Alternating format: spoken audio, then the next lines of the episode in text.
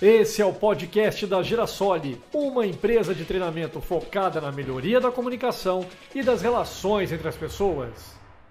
Olá, como você lida com seus problemas? Vamos refletir em mais um chá de reflexão? Então vem comigo.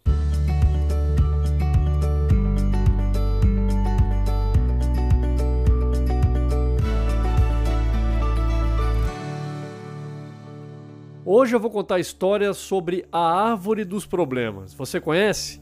Ah, vale a pena conhecer e depois refletir. Vamos juntos. Esta é uma história de um homem que contratou um carpinteiro para ajudar a arrumar algumas coisas na sua fazenda. O primeiro dia do carpinteiro foi bem difícil. O pneu do seu carro furou, a serra elétrica quebrou, ele cortou o dedo e no final do dia, ah, no final do dia, o seu carro não funcionou. O homem que contratou o carpinteiro ofereceu uma carona para casa. Durante o caminho, o carpinteiro não falou nada, ficou ali pensando sobre os problemas ocorridos durante o seu dia. Quando chegaram à sua casa, o carpinteiro então convidou o homem para entrar e conhecer a sua família.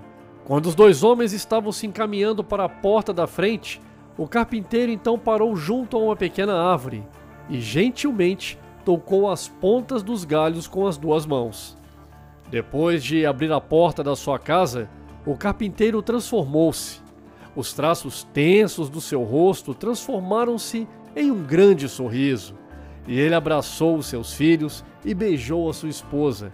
Parecia ser uma outra pessoa. Um pouco mais tarde, o carpinteiro então acompanhou a sua visita até o carro. Assim que eles passaram pela árvore, o homem, sem ainda ter entendido a questão dele ter parado na entrada da casa, ter colocado as duas mãos na árvore, perguntou: Por que você tocou na planta antes de entrar em casa? Ah, essa é a minha árvore dos problemas, respondeu o carpinteiro. Eu sei que não posso evitar ter problemas no meu trabalho, mas estes problemas não devem chegar até os meus filhos e nem na minha esposa. Então, Toda noite eu deixo os meus problemas nesta árvore quando chego em casa e os pego no dia seguinte. E você quer saber de uma coisa? Toda manhã, quando eu volto para buscar os meus problemas, eles não são nem metade do que eu me lembro de ter deixado na noite anterior. E aí?